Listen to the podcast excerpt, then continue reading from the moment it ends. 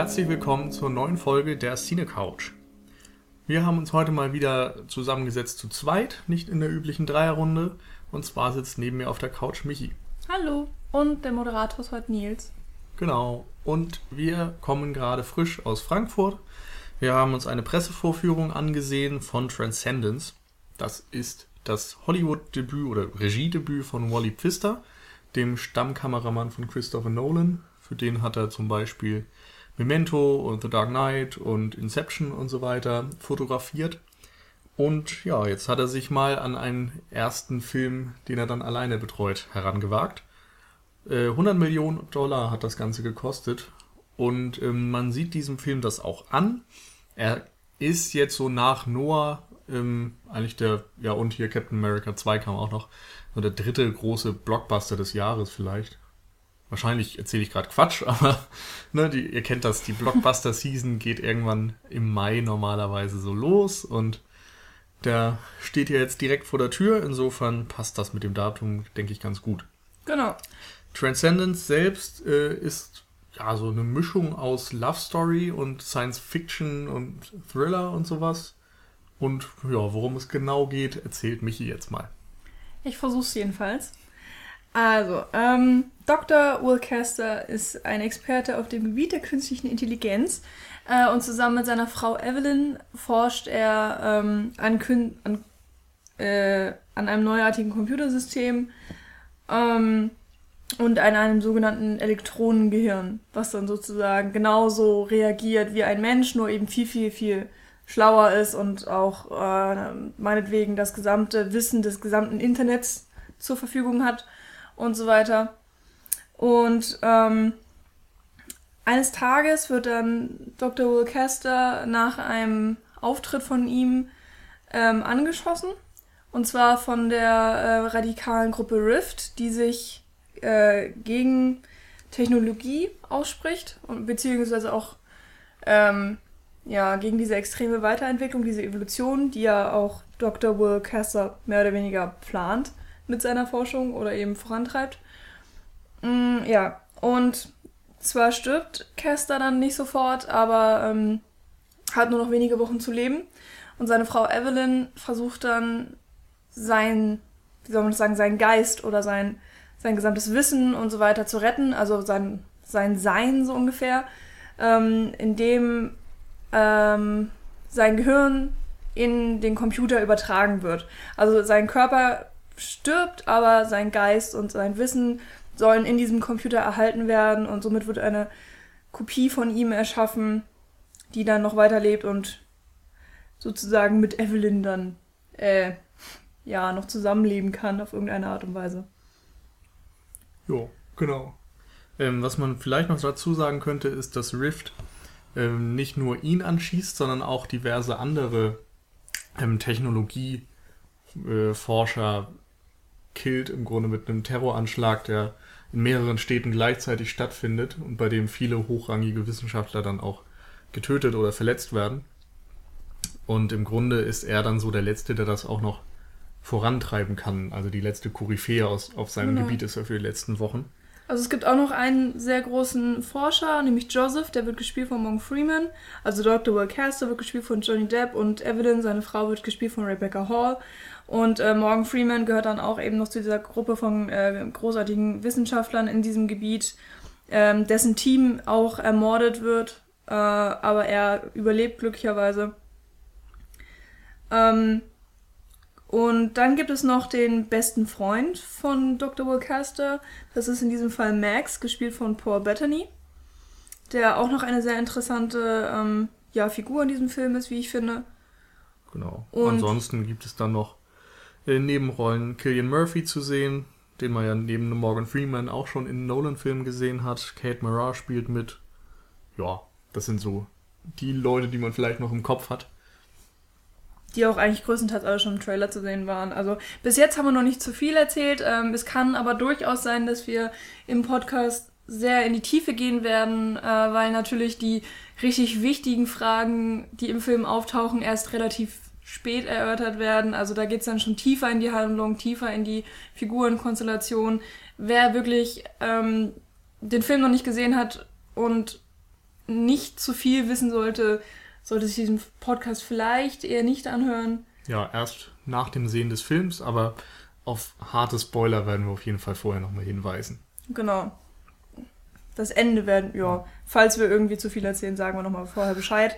Ähm, ansonsten ist vielleicht für euch noch ganz interessant, dass Nils und ich noch überhaupt nicht zusammen über diesen Film geredet haben. Wir haben ihn zwar zusammen gesehen, sind auch schön eine Stunde lang zusammen äh, von Frankfurt nach zurückgefahren, aber haben uns noch nicht großartig ausgetauscht, wie denn unsere Meinungen so sind. Von daher wird es ähm, für uns auch nochmal ganz interessant, genau. was, was der andere denn so denkt und wie die Meinung ist. Und ähm, das Einzige, was wir vielleicht sagen können, dass es schon nicht negativ ausfällt.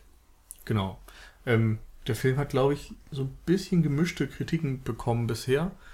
Äh, und ja, ich weiß gar nicht. Eigentlich kann ich das gar nicht so sehr teilen. Also man kann natürlich über viele Dinge diskutieren. Ähm, er wurde ja auch gerade aufgrund seiner ähm, Arbeitsbeziehung zu Christopher Nolan sehr mit Nolan-Filmen in eine Tüte geschmissen und er wurde dadurch vermarktet, dass Christopher Nolan auch als äh, ausführender Produzent hier auftritt. Wie viel Nolan steckt da denn jetzt drin? für dich? Uh.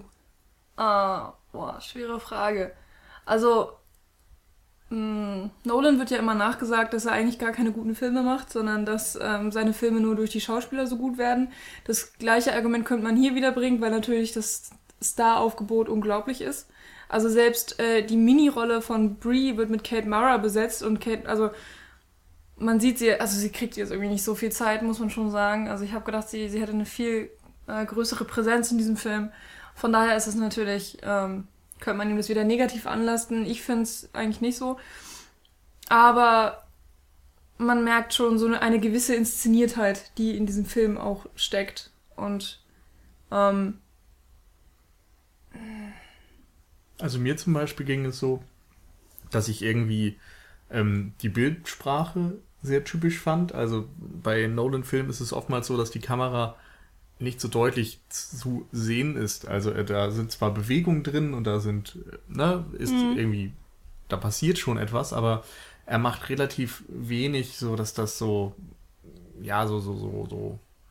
Er hat nicht so den, den absoluten Stil, sag ich mhm. mal. Also es sind nicht viele lange Einstellungen drin oder Plansequenzen. Es sind nicht so diese ähm, genauen räumlichen Aufteilungen, Kadrierungen, wie man sie bei Wes Anderson zum Beispiel hätte oder so, sondern ähm, die Kamera ist im Grunde total funktional und nur dafür da, um eben die Geschichte zu erzählen.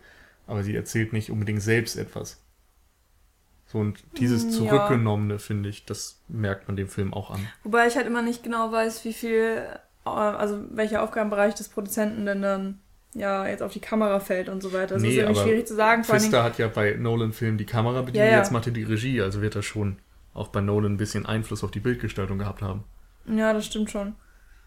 Ähm, ein großer Vergleich ist natürlich schwer. Aber. Hm. Also ansonsten kann man natürlich noch sagen, es ist eben wieder so eine Art Blockbuster, der aber im Vergleich zu vielem anderen, was sonst so rauskommt, mal wieder eine einigermaßen eigenständige Geschichte erzählt.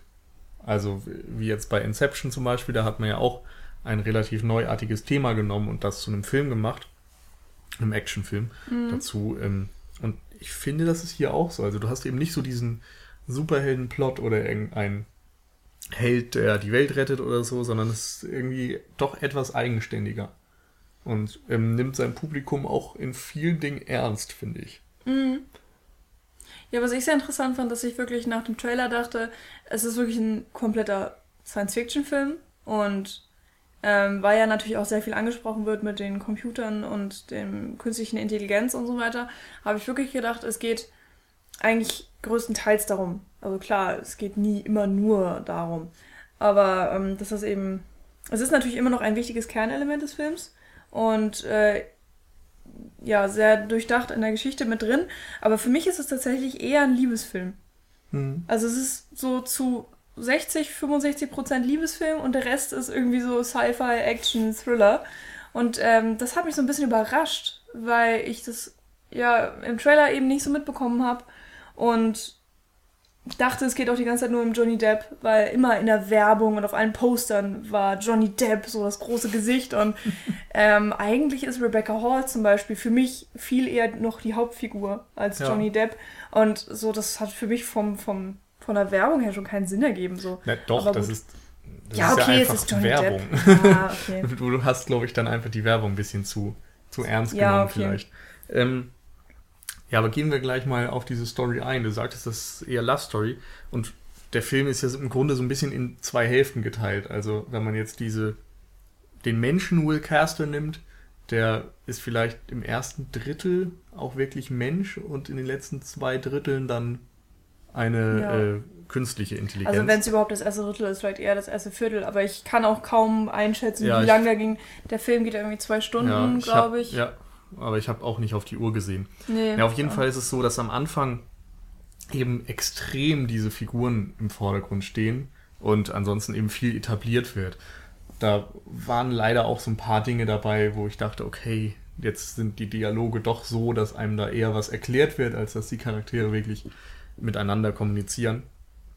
Aber es funktioniert noch. Mhm. Also Es ist nicht störend. Genau. Ich hatte nur das Gefühl, dass das Tempo ein bisschen sehr langsam ist. Dafür, dass ich eigentlich eher, genau wie du, dieses Science-Fiction-Technik-Thriller-Ding Mhm. erwartet habe. Aber Ähm, ich mochte tatsächlich die Stimmung, die Mhm. da so aufkommt. Also, mh, ja, es ist halt immer die Frage, was man erwartet. Ich habe eigentlich fast nichts erwartet von dem Film. Ich habe mir auch keine großen Gedanken gemacht und ich glaube, das war auch ganz gut im Endeffekt.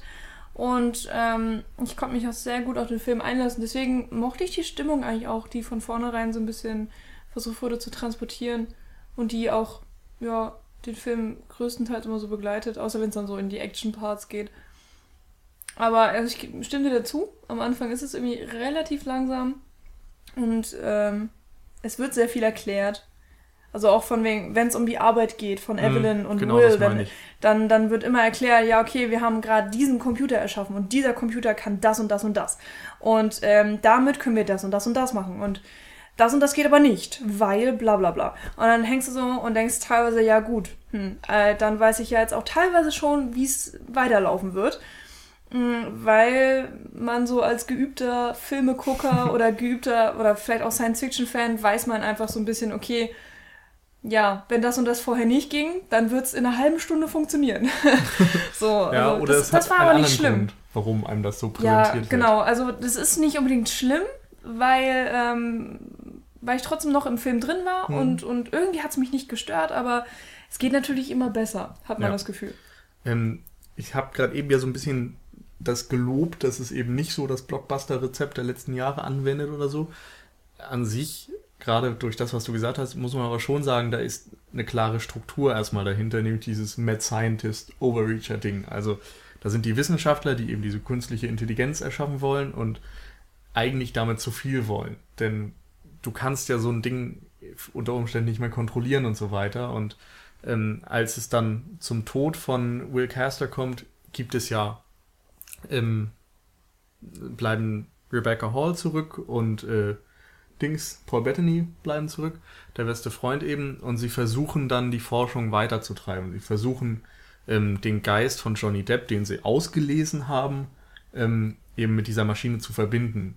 Und das gelingt dann zunächst nicht und sie sind niedergeschlagen und wollen schon die Arbeit eigentlich beenden und dann funktioniert es wie durch ein Wunder doch, was sehr plötzlich und äh, unerklärlich passiert, was ich so Weiß bisschen ich nicht. schwach fand. Also ich fand es eigentlich sehr lustig, weil ähm, das war dieser typische Moment von wegen, hm, okay, ich gebe alles auf und es scheint nicht zu funktionieren und dann wird der Computer tatsächlich neu gestartet, weil er erst runtergefahren wird und dann fährt sie ihn nochmal hoch im Sinne von, ach nee, Moment, wir müssen ja noch das und das am Computer machen, damit, äh, damit das System tatsächlich gelöscht ist.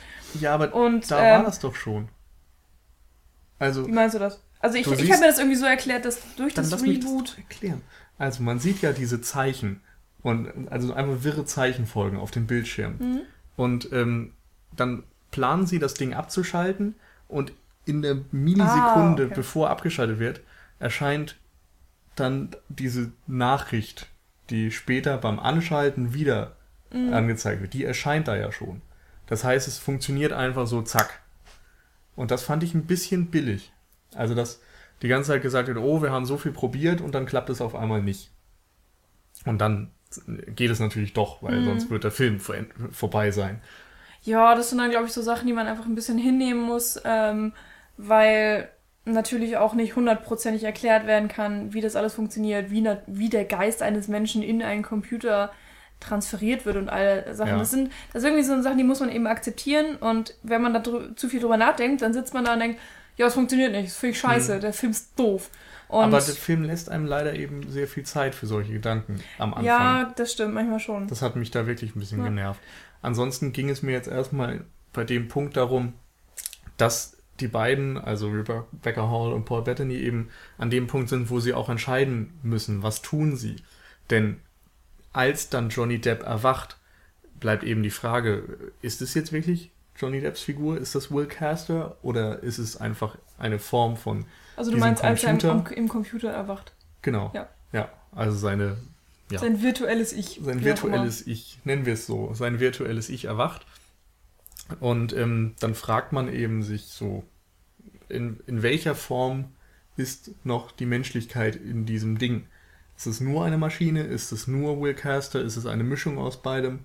Und ähm, die Frage stellen sich die beiden auch und ähm, Paul Bettany ist sich relativ schnell sicher, dass es nur noch eine Maschine ist, während Rebecca Hall der Meinung ist, dass da ihr Mann drin steckt. Und ähm, sie wirft ja dann auch schnell Hemmungen über Bord und will ihm dann ganz schnell alles, was er fordert, liefern, nämlich Verbindung ins Internet und so weiter Energie, und ihm quasi neuere den, Prozessoren. Genau, und will ihm so den Zugang ermöglichen. Und Paul Bettany hat da eben doch erstmal ein bisschen Respekt vor diesem Gedanken und äh, blockt erstmal ab.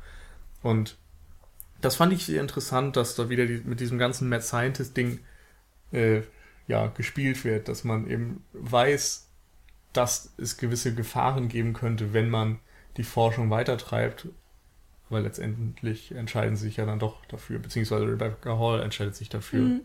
Weiterzumachen. da sieht man eben auch schon ganz genau, dass es äh, sehr ähm, in sehr vielen Teilen eine Liebesgeschichte ist, weil äh, sehr viele Handlungsschritte, ähm, auch elementare Handlungsschritte in diesem Film durch äh, die Liebe zwischen äh, Johnny Depp und Rebecca Hall eben äh, ausgelöst werden. Also zum Beispiel, sie rettet ihren Mann natürlich, weil sie ihn liebt. Und nur deswegen treibt sie die Forschung auch so sehr voran. Sie stiehlt ja sogar die Prozessoren aus, aus der Firma. Mhm. Und ähm, sie tut es nicht der Forschung zuliebe, sie tut es nicht, ähm, damit äh, ein toller Computer entstehen kann, der dann Menschen hilft, sondern einfach nur, damit ihr Mann überlebt. Ja. Und das sieht man immer mal wieder im Film. Und das fand ich halt eben sehr interessant, weil, mhm. weil ich eher an das Gegenteil gewöhnt bin. Eher an diesen Mad Scientist, der weiter forscht für die Forschung. Oder für die Anerkennung Boah, meinetwegen auch. Weiß ich gar nicht. Würde ich gar nicht mal so sehen. Also es gibt, glaube ich, auch genug Gegenbeispiele, wo das anders ist. Also, mir fällt gerade leider nur ein relativ doofes ein, nämlich Mr. Freeze aus der Batman-Saga, der ja auch mit seiner Forschung irgendwie seine Frau am Leben erhalten will oder so und dabei dann irgendwie ein Experiment schief läuft, ja, sodass stimmt. er Mr. Freeze wird. Und mhm. ich glaube, da gibt es schon relativ viel, wo sie eigentlich irgendwie ja, jemanden, den sie lieben, schützen wollen und dann erst später feststellen, was sie da eigentlich angerichtet haben. Aber gut. Ähm, zumindest ist der Fokus dann meistens mhm. eher auf anderen Dingen. Ähm, ich muss aber sagen, ich habe auch gar nicht so sehr dieses ähm, ja, dieses äh, Liebesding da drin gesehen. Also natürlich ist es ein Aspekt. Für mich war das aber eher dieses Technik und Religion, dieses Doppelbildnis. Ja, das hatte ich auch oft, tatsächlich. Also mal sehr deutlich und mal nicht so. Und äh, teilweise wird es ja im Film auch explizit angesprochen, zum Beispiel in den ersten 20 Minuten oder so, wenn dann Will Caster noch sehr im Vordergrund steht mit seiner Forschung, ähm, wird er tatsächlich auch gefragt äh, von jemandem aus dem Publikum, wo er gerade seine Forschung vorstellt, ähm, ob er denn einen neuen Gott erzeugen möchte mit, ja. mit seiner Kreation. Und er meint, ähm, ja, warum nicht? Das tun Menschen oder die Menschheit tut es schon, schon seit immer. Jahrhunderten, schon immer. Ja. Und das ist so ein Punkt, den ich sehr interessant fand, weil der Film, glaube ich, auch wirklich in, an vielen Punkten als Allegorie darauf funktioniert. Gerade wenn man den christlichen Glauben jetzt so zugrunde legt, mit der einen Gottheit und so weiter da findet man wirklich viele Überschneidungen, über die wir, glaube ich, besser reden, wenn wir dann nachher die Trailer, äh, die, die, die Spoiler-Sektion machen. Ja. Ähm, ja, für mich war auf jeden Fall dann dieser Punkt des Erwachens des, wie hatten wir es genannt, virtuell nicht. Virtuell nicht. äh, war im Grunde so der Punkt, wo der Film angefangen hat, mir wirklich zu gefallen. Also vorher gab es schon ein paar nette Situationen, aber eben auch einiges an Leerlauf, was ich nicht so genial fand.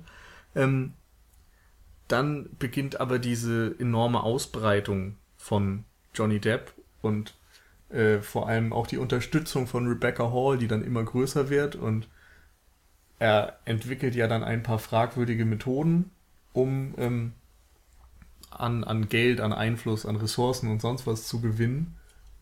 Und seine Motive bleiben zum Beispiel auch im Dunkeln und so. Und ähm, das fand ich sehr spannend, weil das auch äh, im Grunde diesen Technologiegegnern ein, ein, ja, Argumente in die Hand gibt. Also da passieren ja schon einige Dinge, wo man sich auch denkt, hey, das ist realistisch, dass sowas in Teilen jetzt nicht unbedingt durch eine KI gesteuert passieren könnte, aber das ist, äh, wenn Leute, wenn Hacker, wenn sich Organisationen zusammentun, dass diese schnellen Entwicklungen möglich sind. Auch wenn man den Ort zum Beispiel dieses ganzen Geschehens nimmt. Ich weiß nicht, wie das Kaff hieß. Blight Falls? Nee, Bright, Brightside. Brightside. Oder irgendwie so. Irgendwie so. Ich glaube Brightside. Ähm, da kann man auch dann mal an äh, das Silicon Valley in Kalifornien denken oder so, wo sie im Grunde auch aus dem Nichts ein Te Technologie-Universum hm. aus der Erde gestampft haben. Brighton Fall. Irgendwas so Egal. Bright und dann. wer, wer den bla, Film gesehen bla, bla. hat, weiß, wovon wir reden. Genau, es gibt auch nur ein Kaff, was wirklich äh, nennenswert ist in diesem Film eigentlich. Ähm, wo machen wir weiter? ich denke die ganze Zeit tatsächlich noch über, über Science-Fiction-Filme nach, die, ähm, die auch dieses Liebesthema beinhalten. Aber mir fällt es nicht wirklich ein. Also ich fand zum Beispiel gerade, ähm, dass Her gewisse Ähnlichkeiten hatte. Ja, ach stimmt, da muss ich auch die ganze Zeit dran denken. Der ist ja, ja auch vor einem Monat, glaube ich, gestartet in Deutschland in den Kinos. Ja, stimmt. Hat eine völlig andere Thematik im Grunde, weil da wirklich die Liebesgeschichte ja im Vordergrund steht. Mhm. Nämlich ein Mann verliebt sich in Siri quasi, mhm. also sein, seine Smartphone künstliche Intelligenz. Aber es ist irgendwie so eine sehr ähnliche Fragestellung, dieses wie viel Mensch steckt in so einer Maschine. Und genau. äh, bei Her ist es genauso, dass sozusagen ähm, Scarlett Johansson ähm, eigentlich so eine, eine, Frau darstellen soll. Sie ist aber ein, ein Computer, ein Computerwesen, eine künstliche genau. Intelligenz und irgendwann entwickelt sich daraus eben eine Beziehung und äh, dann entwickeln sich eben auch Schwierigkeiten, die man in einer anderen Beziehung eben nicht hat. Und hier in Transcendence stellt man sich auch die Frage, okay, Evelyn hat jetzt ihren Mann wieder oder beziehungsweise mhm. sie hat ihren Mann in irgendeiner Art und Weise gerettet. Und sie bleibt dann ja tatsächlich noch, noch jahrelang mit diesem Computer zusammen und ja. in irgendeiner Art von Beziehung stecken sie ja tatsächlich. Aber was ist das für eine Beziehung? Und sind sie eigentlich noch verheiratet oder ist das jetzt was anderes? Und irgendwie war das ganz interessant, mhm. was man also beobachten konnte. Genau. Das Ding ist, dass Her eben eine sehr reduzierte Sicht hat. Also da ist es eigentlich das eine Pärchen, was gezeigt wird und das ist alles. Während Transcendence eher so diese globale Ebene auch hat. Also da ist zwar einmal diese Liebessache, aber ähm, es geht ja auch um die globalen Auswirkungen davon, so, dass ja. es eine künstliche Intelligenz gibt und das ist ja, eben das die eine, die das steuert und nicht ähm, so, dass jeder auf dem Smartphone eine hat. Ja und alle irgendwie gleichberechtigt und problemlos existieren. Ähm, aber, aber ansonsten, ja? Ja, also wenn man es halt nur auf diese Frage beschränkt, ähm, wie viel, wie viel Caster steckt noch in, äh, in diesem Computer, so das ist halt also nicht die globale Frage. Eigentlich. Das ist ja wirklich nur. Nee, nee, überhaupt nicht. Ja. Aber seine. Nee, das ist das, worauf ich eingehen wollte, mehr oder weniger. Okay. Deswegen. Nee, ich habe, also bei dem Punkt, den du noch meinst, ähm, ich habe zum Beispiel auch an Robocop denken müssen. Mhm, stimmt. Da ist ja auch die elementare Frage, ist das jetzt ein Mensch oder Maschine oder so. Ja. Also diese ganzen Cyborg-Thematiken, im Blade Runner hast du es auch teilweise. Äh, eigentlich alles, wo diese Kreuzung aus Mensch und Maschine stattfinden, die auf, auf solche Fragestellungen geht Transcendence ein. Ich war zum Beispiel auch bei Deus Ex Human Revolution, dem Videospiel wiederum, keinen Film, ähm, wo es auch darum geht, dass äh, ja, menschliche, dass Menschen geheilt werden können durch zum Beispiel künstliche ähm, Prothesen oder so. Also, dass du, wenn du einen Arm verloren hast, dass dieser Arm dann ne, so durch so einen Roboarm ersetzt wird oder Mhm. sowas. Und ähm, da gibt's dann auch jede Menge Gegner und Befürworter und so eine Kluft zwischen beidem und auch irgendeine Art von Vernetzung, die dann gefährlich werden kann, solche Geschichten.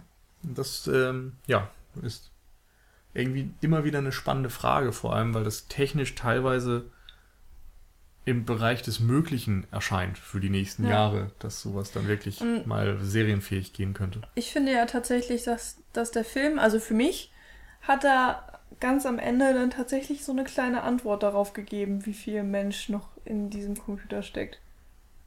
Also ich Hm. weiß nicht, wie das dir ging, also da können wir ja vielleicht nachher nochmal reden, aber ich fand, dass es schon eine Tendenz in eine Aussage ging, ganz am Ende. Nee, weiß ich nicht. Ich habe da auch gar nicht mehr so viel drüber nachgedacht, weil ich eher bei diesem Religionsthema war. Mhm. Aber dann können wir ja da vielleicht erstmal weitermachen. Oder kann man darüber reden, ohne zu spoilern? Ich weiß es nicht. Ich glaube, an sich haben wir auch das meiste abgegrast, ohne Spoiler, oder? Ja, also wir können ja erstmal noch äh, über die schauspielerische Leistung generell reden, weil da, weiß ich nicht, ne, das hat ja relativ wenig erstmal mit der Geschichte zu tun. Und ähm, ich muss wirklich Rebecca Hall loben. Also ich mag sie sowieso, ich kenne sie aus ähm, zum Beispiel The Town und ähm, Prestige habe ich sie, da mochte ich sie auch schon richtig gerne. Ach, stimmt, noch ein Nolan-Film. Noch ein Nolan-Film, genau.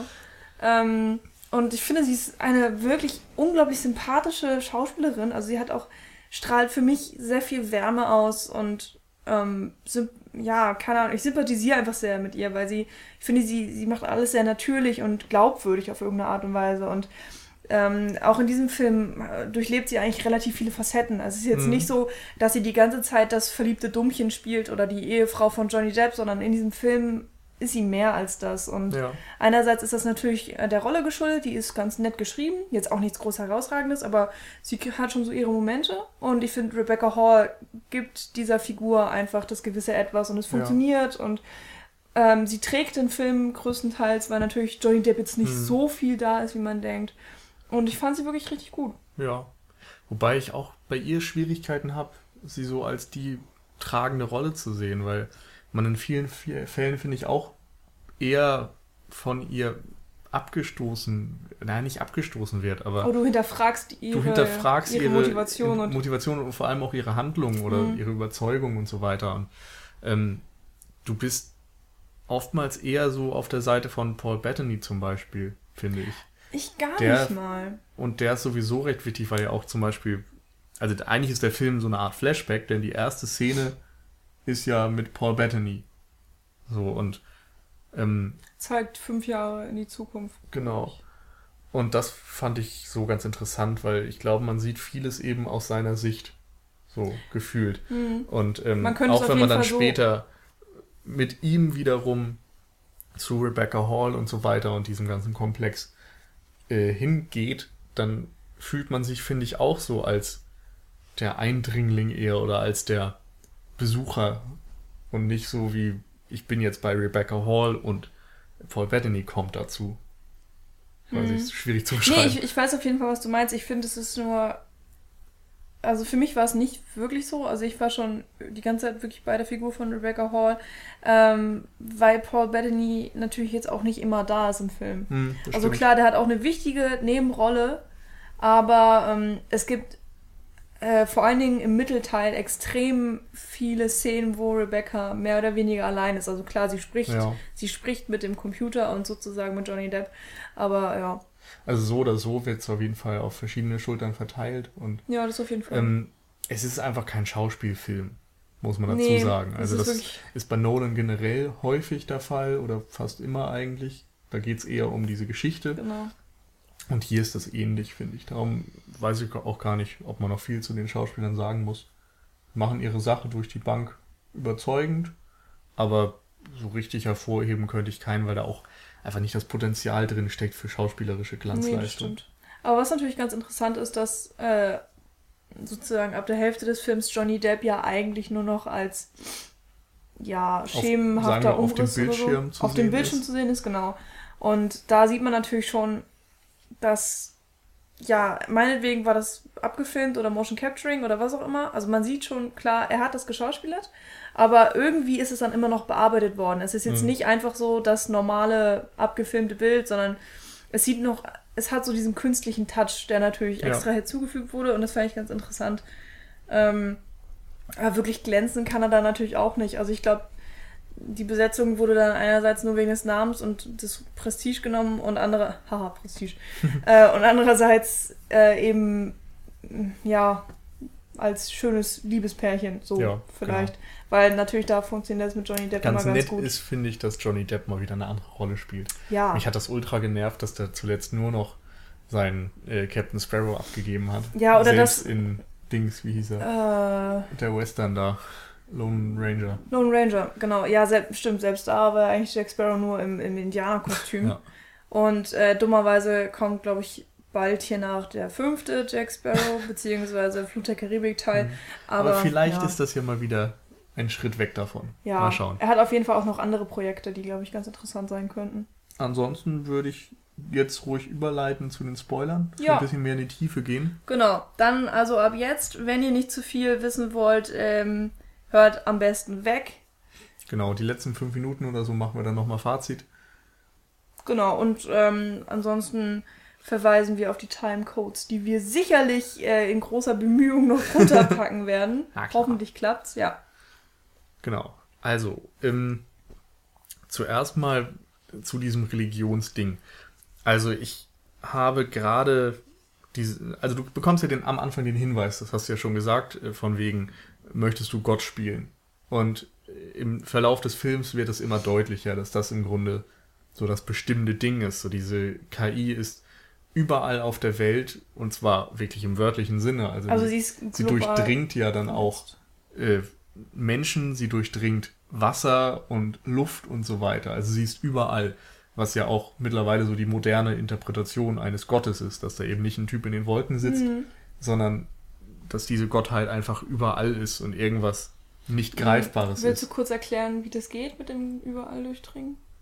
Ja, das hatten ja alle gesehen, haben die das jetzt hören. Ja gut, Insofern kann man eigentlich natürlich nicht. annehmen. Ähm, und er ist eben so diese Instanz dahinter und kann eben auch Leute kontrollieren. Dann kommen unglaublich viele Leute zu ihm, also diese, Mhm. die Lahmen, die Blinden und so weiter, kommen zu ihm und Ja. er heilt sie. Ja, das war natürlich So, das, das deutlichste Bild Genau. überhaupt. Dann kann man ähm, auch diese, das, sein Tod und die Wiederauferstehung auch so als Ja. klassische Jesus-Geschichte lesen. Ja. Gerade weil er ja dann noch vergiftet wird und dadurch so eine Art Mini-Martyrium hat. Und so, und da sind irgendwie viele Dinge, die auf diese Sichtweise hindeuten. Ähm, und zunächst denkt man aufgrund des, äh, dieses Mad Scientist Plots dann, dass das sehr negativ ist. Und ich fand, Ja, genau. für mich war das irgendwie auch in dem Moment erstmal ein Film für Religionsgegner. Auf eine Weise. Und es äh, ist dann immer dieser Gegensatz, du hast, Du meinst im Sinne von, dass es ein böser Gott wird, der dann Genau. nur Schaden zufügt. Okay. dass Menschen einfach auch kein Gott sein sollten und dass, weiß ich nicht, dass dieser Gott ja auch bekämpft werden muss und so Mhm. weiter und irgendwann eben nach zu viel Macht greift und nicht das Beste im Sinne hat oder so. Und ähm, diese, ich, ja, die, die, diese Moralverschiebung im Grunde, finde ich, oder Sympathieverschiebung auch, ist immer ganz spannend, weil man am Anfang die Terroristen für schlecht hält, weil sie erstmal einfach Leute in die Luft bomben. Dann ist man irgendwo auf deren Seite, weil das Gefühl ja da ist, dass sie diejenigen sind, die die Gottheit oder Johnny Depp oder die KI oder was auch immer ähm, bekämpfen wollen. Und gegen Ende merkt man dann, dass die Motive von Johnny Depp vielleicht doch rein waren. Mhm. So, und diesen, ja, diesen ganzen Konflikt, der da aufgebaut wird, den mochte ich sehr. Ja, da muss ich dir recht geben. Also ich war auch ganz oft hin und her gerissen, so was, was man jetzt glauben soll, was man ähm, selbst für eine Meinung zu dem Ganzen hat und irgendwie ähm, ist man ja immer dazu geneigt, Stellung zu beziehen oder zu sagen, äh, ja, okay, der und der ist moralisch überlegen und das finde ich auch so und bla bla bla. Und hier in diesem Film geht es kaum. Also irgendwo haben alle recht und alle haben äh, ihre positiven Motive und, und ja, weiß ich nicht, es ist echt hm. schwierig zu sagen, wer da der Böse und der Gute ist. Und es hat mir auch gefallen, dass es eben nicht so eine Schwarz-Weiß-Zeichnung war, weil jeder in diesem Film macht Fehler. Es gibt niemanden mit einer weißen Weste, außer jetzt Morgan Freeman meinetwegen. Der kommt da irgendwie noch ganz gut weg, aber der hat auch nur irgendwie eine Mini-Rolle. Ja, wobei er ja auch einer dieser Ungläubigen ist im Grunde. Ja, okay, wenn man es so sehen will. Und versucht ja. Rebecca Hall von Johnny Depp wegzukriegen ja. und so. Also es hat zumindest niemand die Wahrheit gepachtet. So. Nee, das stimmt. Und ähm, ja, diese Religionsanspielung, das ist ja, also, war schon krass, weil, also krass nicht im negativen Sinne, aber teilweise sehr, sehr deutlich, auch vor allen Dingen, wenn dann die, ähm, die Verletzten kommen, was du schon gesagt hast, und äh, mhm. sie durch diese Nanobots und so weiter dann geheilt werden, durch ihn innerhalb von Sekunden, ähm, sagt tatsächlich Johnny Depp auch äh, sowas von wegen, mh, sie sind auch freiwillig gekommen und jetzt bleiben sie freiwillig, weil meistens helfen sie danach äh, in diesen Laboratorien. Mhm. Also öfters mal sieht man dann, dass ja diese Menschen, die geheilt wurden, dann Arbeiter sind oder so. Und er bildet dann so eine kleine Schar um sich von, genau. von diesen geheilten Menschen. Und das fand ich irgendwie ganz interessant, weil dann so 20 Minuten später sagt irgendwer von Rift oder so, äh, dass er sich eine kleine Armee aufbaut. Also man kann das super gut wieder negativ darstellen. Und es ist Mhm. Also es hat immer diese zwei Seiten. Das finde ich total interessant, genau. weil du wirklich dachtest, oh mein Gott, wenn diese Intelligenz jetzt wirklich bösartig wird oder gegen die Menschen agieren will, hat er da seine kleine Superarmee aufgebaut und die haben sogar teilweise übermenschliche Kräfte ja. und so weiter. Was will man dagegen tun? Man wird richtig hilflos, wenn man das alles mit ansieht. Also mhm. eben auch als Zuschauer. Also ich war, wie gesagt, auch im Film drin und irgendwie dadurch fand ich ihn spannend, durch diese ganzen Konflikte, die mhm. da aufgebaut werden. Also was ich noch dazu sagen wollte, ist, dass ähm, mir aufgefallen ist, dass immer dieser Satz kommt bei den ähm, Terroristen, von wegen Menschen bekämpfen, was sie nicht verstehen. Und das ist bei denen ja auch wieder dieses Zweiseitige. Also auf der einen Seite sind sie die Leute, die es nicht verstehen und dementsprechend negativ behaftet. Auf der anderen Seite wird dies eben nur von den Leuten und den Menschen verwendet, dieser Vorwurf, die positiv gegenüber Johnny Depp eingestellt sind. Und das also im Grunde dann auch sagen, so als weil, das, also, das Glaubensargument verwenden. Hm, den Satz, den du nämlich gerade zitiert hast, der kommt von Johnny Depp. Das sagen ja nicht die Rift-Leute. Nee, das wird gegen die Rift-Leute gesagt. Ja. Genau. Nee, also für mich kam es gerade so rüber, als hättest du gesagt, dass die Rift-Leute nee, nee. das sagen. Ja, nee, da hast du schon recht. Aber vor allen Dingen auch dieses, die, ähm, dieses Interessante, dass äh, die Rift-Organisation gegen Technologie und so weiter ist, aber sie benutzen selber ähm, auf viele verschiedene Arten diese Technologien, um gegen diese angehen zu können. Zum Beispiel brauchen sie Hacker, mhm. um äh, in bestimmte Systeme einzubringen und sie brauchen Viren, um Systeme zerstören zu können und so weiter. Und da musst du das auch erstmal ich, macht aber auch Sinn. Ja, natürlich macht es Sinn, aber es ist so ein interessanter Gegensatz. Ich sage jetzt ja nicht, das ja, ist, aber, ist auch nichts Neues. Aber dann verschweigst du ja trotzdem den Punkt, dass das alles ja ursprünglich auch Techniker und Hacker waren, die dann nur irgendwann festgestellt haben, dass sie zu weit gehen. Während andere Leute wie Johnny Depp oder auch, ähm, weiß ich nicht, zu einem, bis zu einem Zeitpunkt ja auch Morgan Freeman oder so, dem Weg immer weiter gefolgt sind. Mhm. Und erst ähm, ja, durch dieses Unglück oder durch dieses ähm, große KI-Projekt von Will Caster wird ja dann deutlich, dass da ja mit Dingen gespielt wird, die man gar nicht so verstehen kann als Mensch. Und äh, da bei Rift sind eben Leute, die das relativ schnell für sich entdeckt haben mhm. und gesagt haben, hey, davon will ich nicht mehr Teil sein. Und das kannst du ja dann nur mit technischen Mitteln bekämpfen irgendwo. Ja. Die Frage ist natürlich immer, wann es zu weit geht. Wann geht ein Projekt oder ein, ein Gedanke zu weit? Und ähm, diese Grenzen sind einfach nicht klar gezogen. Und deswegen ähm, kommt man da immer wieder in diese endlosen Diskussionen und keiner hat eigentlich eine richtige Antwort. Und auch der Film hat dafür eigentlich keine wirkliche Antwort, weil am Anfang alles noch so schön scheint und irgendwie bist du auch als Zuschauer dafür, dass Will Caster gerettet wird. Bist du wieder dafür, dass mh, mm, Evelyn sozusagen ihren Mann nicht verliert und so weiter. Und das hm. sind Sachen, die kann man in gewisser Weise noch verstehen und vielleicht sogar auch unterstützen. Aber irgendwann, ja, verschwimmt es halt. Irgendwann kippt auch die Situation und dann denkst du, nee, okay, jetzt geht's nicht mehr. Und, und das und das gefällt mir nicht. Und ja, du Ähm, bist dir auch die ganze Zeit nicht sicher, ob das wirklich noch dieser Will ist, den sie mal geliebt hat, oder ob sie da irgendwas Mechanisches liebt, was nur ein paar Charakterzüge und Eigenschaften und Erinnerungen eingepflanzt bekommen hat. Ja, aber es ist ja eine der vielen Fragestellungen, die Mhm. im, im Film auftauchen und die ich ähm, persönlich ganz gut finde. Du hast ja am Ende, äh, vorhin mal gesagt, dass du am Ende so eine Tendenz ausgemacht hast. Wie war denn das? Ähm, also die Frage ist ja, ob, ob er wirklich noch äh, irgendwie Mensch ist in dieser Maschine. Hm. Und ähm, ich finde, am Ende ist es eher ein Ja. Also, Ja. ähm, weil, wie ich ja schon gesagt habe, für mich sind die meisten ähm, Entscheidungen entstehen oder entscheiden sich aus Liebe. Und ähm, alles, auch was Will macht als Maschine, tut er eigentlich Rebecca zuliebe. Und die ganzen Menschen und so heilt er oder auch er erforscht immer weiter in der Nanotechnologie, um sie glücklich zu machen. Also, oder Evelyn, besser gesagt, seine Frau.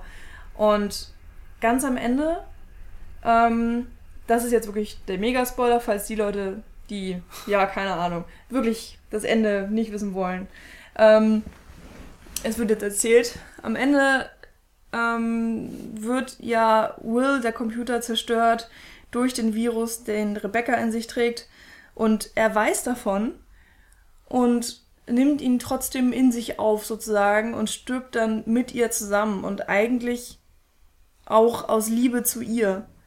Also ich kann jetzt leider den, die Dialoge auch nicht ganz rekapitulieren, aber auf jeden Fall war es für mich eindeutig so, dass, ähm, dass der Computer Will sich dafür entschieden hat, äh, dem Willen seiner Frau zu folgen und dem Ganzen ein Ende zu bereiten.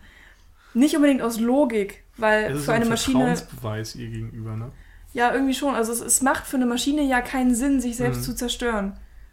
Vor allen Genau. Dingen, ja, weil er hat auch so viel Macht und warum sollte eine Maschine das alles aufgeben und so weiter. Und er tut es wirklich irrational für, Mhm. für seine Frau. Und deswegen bin ich irgendwie der Meinung, dass da wirklich noch sehr viel von Will Caster drinsteckt. Ja. Und er erklärt ja dann auch nochmal seine Motive, dass er die ganze Zeit nur Gutes wollte und im Grunde hat er ja auch quasi nur Gutes getan.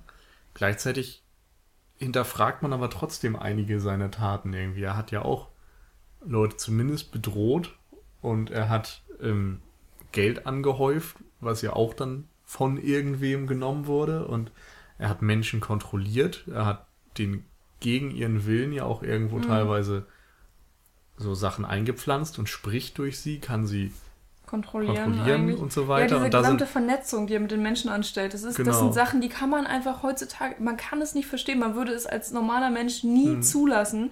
Und für ihn als, oder für die Maschine in ihm ist es die logische Konsequenz. ja, Es ist einfach nützlich und ja, ja. für ihn gut. Gleichzeitig gibt es ja aber auch den Punkt, wo es heißt, dass er selbst, also Will Caster, nur forschen wollte und nie etwas verändern wollte. Er wollte nur verstehen. Ja. Und im Grunde ist das so ein kleiner Widerspruch. Oder, oder Nee. würde zumindest aufzeigen, dass er doch zu einem großen Teil Maschine ist. Denn Will Caster selbst hätte ja nicht unbedingt viel verändert. Genau. Er hätte nur erforscht und verstehen wollen. Ja, aber ich finde, es ist kein Widerspruch, sondern es ist wieder nur ein Zeichen dafür, ähm, wie viel Mensch noch in dieser Maschine steckt, ähm, weil nämlich seine Frau diejenige war, die die Welt verändern wollte. Und nun hat er sozusagen die Mittel, die Welt zu verändern und tut es für sie. Hm. Auch wenn es nicht vielleicht sein eigenes Ziel war. Ja. So, wenn man das so erklären kann. Also es gibt da einen, einen netten Dialog äh, zwischen Paul Bettany und Rebecca Hall, der tatsächlich das auch anspricht und äh, wo aber dann auch nicht klar gesagt wird, ähm, worauf es eigentlich hinausgeht. Also da kann man teilweise noch selbst so sich ein bisschen reininterpretieren, äh, was das jetzt eigentlich heißt. Und ähm, da wird dann zum Beispiel auch irgendwie die Frage gestellt, so von wegen, äh, wie viel Will steckt da drin und dann irgendwie so ja, eigentlich ist Will gar nicht in dieser Maschine, sondern es ist Evelyn.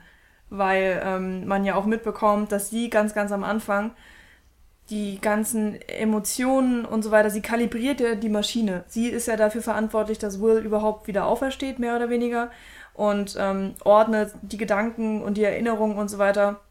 Und dann kann es natürlich schon passieren, dass man in Teilen auch sich selbst erschafft in dieser Maschine. Also das ist wahrscheinlich jetzt gerade sehr, sehr viel Spekulation meinerseits. Ja. Aber es ist eine, ähm, also es ist halt eine Frage, die ich mir während des Films gestellt habe. So, wie viel, wie viel von ihr steckt da auch drin, weil sie zu großen Teilen eben auch daran mitgearbeitet hat. Also jetzt einerseits bei dem Programm an sich oder so. Ähm, und auch eben bei der tatsächlichen Entstehung ihres Mannes im, im Computer. Das ist Mhm. auch keine Frage, eine Frage, wo man wiederum keine Antwort drauf bekommt. Warum auch? Aber ähm, das fand ich jetzt persönlich halt interessant. Ja. Ja, es ist schwierig. Also für mich bleibt das eher ein Widerspruch, als dass es so Okay. eine Logik kriegt, weil mir das dann doch zu spekulativ ist und zu wenig Hinweise darauf im Film Hm. selbst zu finden sind. Aber hey, man, man kann das auf jeden Fall schon so sehen. Und ich finde, das sind solche Sachen, die dann eine zweite Sichtung interessant machen. Genau. Das, also wir haben beide, also du sagst ja, wir haben eigentlich nicht drüber geredet über den Film, ähm, aber ein kurzes Statement hatten wir abgegeben, so nach dem Motto gut, schlecht, mittelmäßig und waren uns irgendwie recht einig, dass äh, eine zweite Sichtung Sinn machen würde, weil da doch, wenn man in die Tiefe gehen will, relativ viel Potenzial in dem Film drin steckt. Eben durch diese Liebessichtweise, durch die Frage, wie menschlich ist Will Caster, durch die Frage, inwieweit ist diese Gleichsetzung von Technologie und Gottheit Mhm. gegeben. Deus Ex Machina, das wird ja einfach mal vollkommen wörtlich genommen, wenn man so will. Stimmt. Ähm, was ich auch noch wirklich sehr schön fand, wenn man jetzt zum Beispiel wieder auf die Wurzeln von äh, Pfister zurückgeht, ähm, die Kamera mochte ich teilweise sehr, die Bilder, die er so kreiert hat, weil interessanterweise ganz oft ähm, siehst du meinetwegen, du siehst irgendeinen Raum mit ganz, ganz vielen Prozessoren und Rechnern und Kabeln und schieß mich tot, so wie das Bild, wenn man sich vorstellt, dass man es mit Elektronikern oder Mhm. Technikern, was auch immer zu, zu tun hat. Und irgendwie danach kommen dann wirklich nur Naturlandschaften. Also in dem Film gibt es unglaublich viele Aufnahmen von irgendwelchen äh, ja, Bächen, Flüssen, Wäldern, was auch immer. Und es ist aber sehr harmonisch eingebaut. Es ist jetzt nicht als krasser Gegensatz auch gedacht, sondern äh, eher so als ein Miteinander. Also das hatte ich das Gefühl, Mhm. dass, ähm, dass man immer noch auf dieser sehr natürlichen Welt lebt, aber eben auch mit sehr, sehr viel Technologie, die ja von Menschen sozusagen unnatürlich geschaffen wurde. Aber es funktioniert ja eben trotzdem. Ja. Und ähm, das fand ich von den Bildern allein her sehr schön, dass da eben ganz oft diese Naturaufnahmen kamen. Ja. Also ich fand ihn äh, auf der Bildebene ein bisschen unspektakulär, aber nicht in einem schlechten Sinne unbedingt. Es ist also sehr funktional. genau, was ich vorhin schon sagte, was er bei Nolan auch mal gemacht hat. Also es geht eben eher um die Geschichte und es gibt ein paar tolle Sachen, die aber dann auch eher so mit mit der Welt zu tun haben. Also ich fand zum Beispiel diese eine Einstellung super, wo ähm, das Wasser äh, spritzt, als ein Jeep drüber fährt. Und zu dem Zeitpunkt hat äh, Will Casters KI schon das Wasser infiltriert. Und so merkt er und alle Leute, die mit ihm vernetzt sind, merken auch, dass jemand sich nähert in diesem Auto. Und das war irgendwie ja total genial gemacht, fand ich. Dass gleichzeitig das so cool aussah wie bei äh, Dread. So wer diese 3D-Effekte da kennt, so ähnlich ist es. Okay. ähm, War ja auch in einer schönen Zeitlupe. ja, und trotzdem hat es eine gewisse Funktion innerhalb Mhm. der Handlung. Und sowas gab es dann auch mal bei Leuten, die dann angeschossen wurden und einfach wieder aufgestanden sind und sich sofort geheilt haben, diese Blitzheilung. Ja. Das sah schon schick aus und hatte dann auch so eine gewisse Atmosphäre, weil das einfach Dinge sind, die hat man auch so noch nicht unbedingt oft gesehen. Das stimmt. Auch, man muss halt sagen, die alle Animationen sahen eigentlich wirklich richtig, richtig gut aus. Also es, es gab jetzt keine Momente, wo mich das gestört hat, das Animierte. Mhm. Ähm, man sieht natürlich deutlich, wenn es eingesetzt wird, zum Beispiel wenn dann irgendwie die Haut regeneriert von diesen Nano-Dingern. So, aber das konnte ich akzeptieren. Ähm, So fand ich okay. Das, das Schöne ist ja auch, dass sie meistens nicht versuchen, irgendwas nachzubilden, was dann deutlich nach CGI aussieht, was man schon kennt. Also das Einzige sind so diese Sonnenfelder, die dann kaputt sind und sich wieder aufbauen oder Mhm. so. Und du weißt nun mal, wie so ein blödes Sonnending aussieht und kannst da dann manchmal erkennen, dass es aus dem PC stammt. Aber bei irgendwelchen Dingen unter der Haut, die es nicht gibt, kann sie eben auch nicht sagen, dass es aussieht wie was. äh, Oder dass es nicht so aussieht wie was, was in der Welt vorkommt, Genau. weil das logischerweise der Punkt ist. Aber da merkt man halt schon, dass äh, ganz viel Geld von den 100 Millionen wirklich äh, auch in, jemandem, in diese CGI-Effekte mit reingeflossen sind und dann auch, was sie sich ausgedacht haben mit diesen ganzen Glaswänden, wo dann äh, Will erscheint oder eben sein, sein Kopf. Mhm. Ähm, teilweise gibt es diese Technologie ja schon. Ich kann jetzt gerade nicht erklären, wie das heißt oder wie das funktioniert. Aber mh, ja, dass man überall dann diese Abbildungen hat.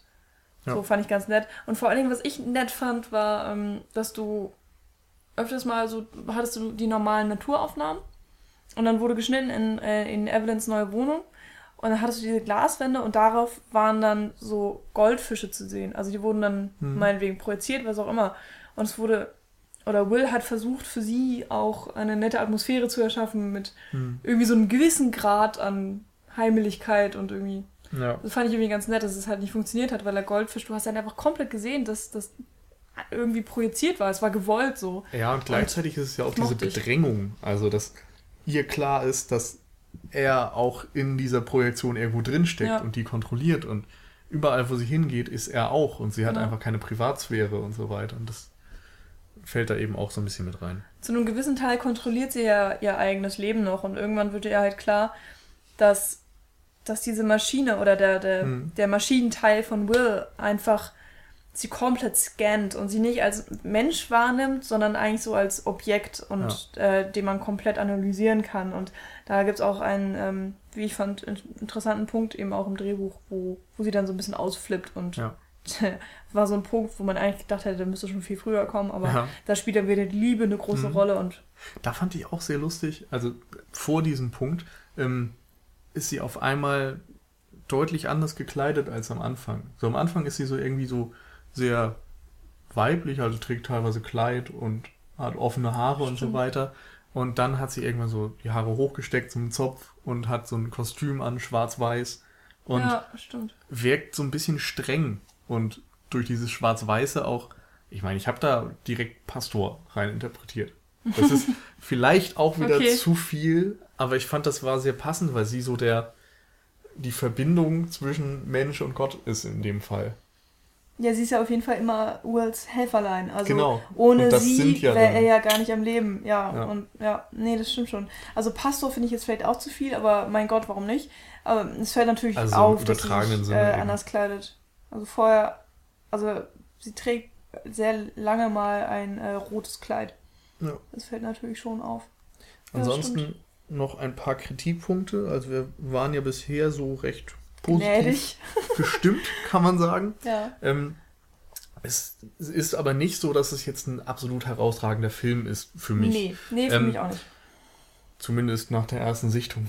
man, man muss ja immer äh, ne, alle Möglichkeiten offen halten. Ähm, es ist aber so, dass einige Sprünge in der Handlung vorhanden sind, finde ich. Also gerade diese Zweiteilung in das Leben des Will Caster und dann seine Wiederauferstehung als KI und so. Das sind schon sehr unterschiedliche Filme. Also ich fand die zweite Hälfte irgendwie auch deutlich interessanter. Und den Anfang, den braucht es irgendwie teilweise, um die Figuren zu etablieren und so weiter. Ging mir aber eigentlich zu lang. Und es ist auch so, dass dieses ganze, ähm, diese ganze Macht, die er hat und wie er, wie er größer wird und wächst und so und diese bedrohliche KI, die man aus vielen anderen Filmen auch schon kennt, dass das mit dem Anfang nur so halb verbunden ist für mich. Also es fühlte sich einfach anders an. Besser kann ich das irgendwie gerade nicht in Worte fassen. Mhm. Zusätzlich gab es dann noch so, ja, so ein paar Logiksachen, die mir negativ aufgefallen sind. Also es ist zum Beispiel so, das hatte ich ja schon angesprochen, dass seine KI-Werdung wie auf einmal erwacht, dass das so ein bisschen unerklärt ist. Dann macht er irgendwann mal einfach eine Platte an und ich meine, er ist eine KI, hat keinen Körper, Ja, er kann siehst, keine scheiß Platte Da auflegen. gibt es Helferlein in dieser Wohnung. Also sie kriegt Ja, auch irgendwann Wein aber eingeschenkt von seiner Frau. Also meinetwegen hat er da auch irgendwie Ja. mit seinen Nanobots infiltriert und dann hat er da seinen kleinen Aber es- Diener. Ich glaube, die gab es zu dem Zeitpunkt aber noch nicht. Puh, keine Ahnung. Naja, ich fand es auf jeden Fall so ein bisschen weit hergeholt, weil ich mich das in dem Moment gefragt habe. Ähm, dann ist es, gibt es ja noch diesen Kniff mit Paul Bettany, dass der eigentlich die Geschichte fünf Jahre in der Zukunft beginnt. Ähm, da fand ich problematisch, dass er einfach dann insofern nicht sterben kann. Du weißt die ganze Zeit, über, er überlebt Mhm. und dann gibt es am Ende auch noch eine Szene, wo er bedroht wird und es macht einfach keinen Sinn. Oder es macht schon innerhalb der Handlung Sinn, aber man weiß eben, dass er überlebt. Insofern stellt sich nicht dieses Bedrohungsgefühl ein. Aber das war mir tatsächlich egal, weil mir also war der Anfang des Films in dem Moment gar nicht mehr so bewusst. Nicht? Aber mir war trotzdem klar, dass er nicht sterben wird. Also mir war von Anfang an dann eigentlich klar, dass er überlebt, Rebecca Hall und Johnny Depp sterben. Und das hat ja, dann okay. schon eine gewisse Spannung des Films genommen. Also Atmosphäre war immer noch da, keine Frage. Ja. Spannung, boah, so halb. Okay. Also die guten Einzelszenen haben es dann so ein bisschen rausgerissen und mich davon abgelenkt, aber grundsätzlich gab es da einige Sachen, die mir dann nicht so positiv im Gedächtnis bleiben. Okay.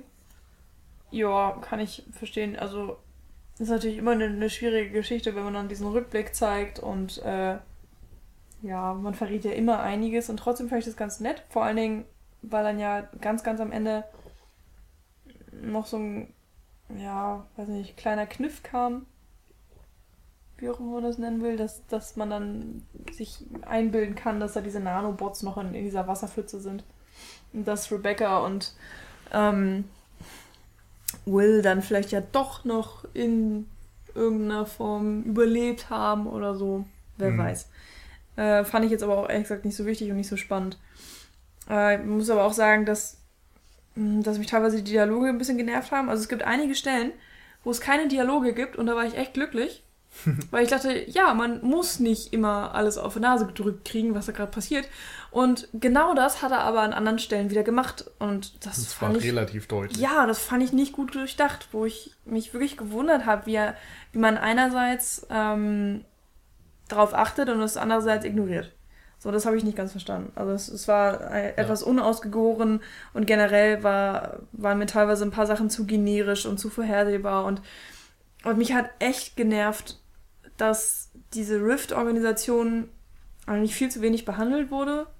Und ich, ich hatte aber das Gefühl, dass der Film oder dass da einige Szenen auch gekürzt worden sind. Weiß ich nicht genau. Ich hm. habe wirklich da keine Informationen drüber. Ich hatte da aber teilweise das Gefühl, dass eigentlich ähm, das, oder dass man generell eben mehr noch hätte darauf eingehen können, auf diese ganze Rift-Organisation und so weiter, weil sie eigentlich auch einen großen Teil oder eine große Wichtigkeit im Film hat. Nur, weiß ich nicht. Das hat mich gestört. Ja, also es ist generell oftmals so eine Diskrepanz zu spüren zwischen der Wichtigkeit von gewissen Figuren und ja, wie sie behandelt werden. Also ich finde auch, dass die Charaktertiefe bei einigen zu kurz kommt. Gerade ja. Paul Bettany zum Beispiel, der am Anfang dann der Freund ist und dann wieder so ein bisschen abgestoßen wird oder zurückgewiesen wird und dann vom Technologiebefürworter zum Gegner wird und so weiter. Und diese ja. ganzen Wandlungen kriegt man eigentlich nicht mit, weil er dann doch nicht wichtig genug ist, aber irgendwie ja dann doch wieder handlungsentscheidend ist und die Handlung erzählt und ja, also es, man merkt schon, dass da ein paar Sachen unrund ja. sind. Es gibt zum Beispiel auch noch eine, einen äh, Mitentwickler oder was auch immer, äh, Casey oder so. Der ist, ist einer derjenigen, der gleich am Anfang umgebracht wird in diesem Attentat. Ähm, und sein Name taucht dann danach öfters nochmal auf. Und ich habe dann da gesessen und dachte, äh, wer ist Casey? Und äh, habe mir gedacht, ja, muss, muss irgendwie eine wichtige Person sein, wenn das halt öf öfters mal genannt wird. Und ich habe dann nur wieder gecheckt, wer Casey ist, weil dann Kate Mara erzählt, dass sie bei ihm Praktikant war. Aber ansonsten hätte ich das überhaupt nicht mehr auf dem Schirm gehabt. Also das wär, waren auch noch irgendwie so eine Sache, weiß nicht, die haben ja einfach aus dem Film rausgerissen und sowas ist natürlich nie schön, wenn man ja. aus dem Film kurz rausgerissen wird. War jetzt keine große Sache, aber ja. Okay. Wollen wir dann schon abschließen? Jo, ich denke. Okay, dann fass doch nochmal zusammen, was du jetzt von Transcendence zusammengenommen hältst.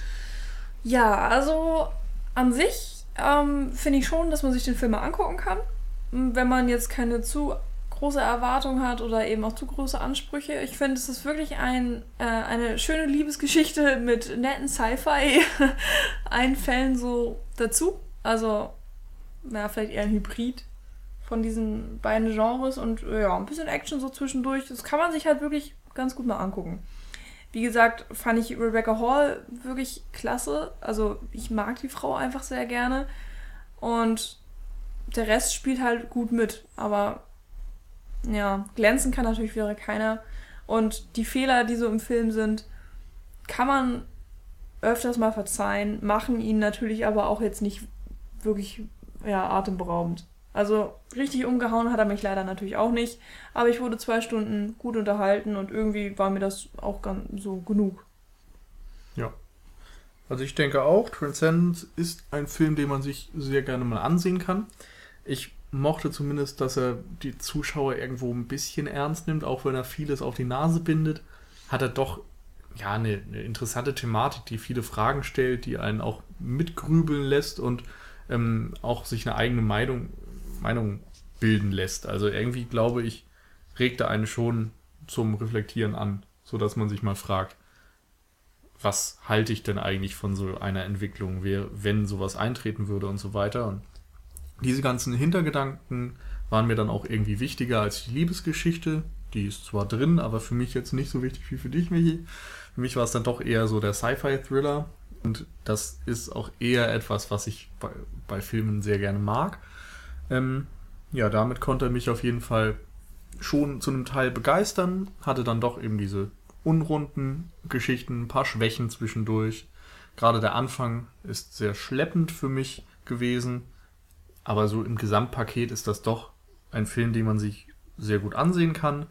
Wer mal wieder Lust auf einen großen Actionfilm hat oder großen Blockbuster hat, der nicht unbedingt einen Superhelden in der Hauptrolle hat, dann ist das auf jeden Fall mal eine Empfehlung. Also wer so die letzten Sachen von Christopher Nolan mochte, das Außer Ding ist auf jeden Fall, ich wollte sagen, das Ding ist auf jeden Fall besser als The Dark Knight Rises. Ja, das kann man schon sagen. Ja. naja. Dann hoffen wir, es hat euch gefallen und schreibt uns gerne, wie euch Transcendence gefallen hat. Denn wir haben ja auch schon mitbekommen, dass es da einige etwas negativere Stimmen gab als unsere. Genau. Ähm, ja, empfehlt uns gerne weiter, bewertet uns gerne bei iTunes und dann freuen wir uns, ja. wenn ihr mal wieder reinhört. Bis zum nächsten Mal. Tschüss. Tschüss.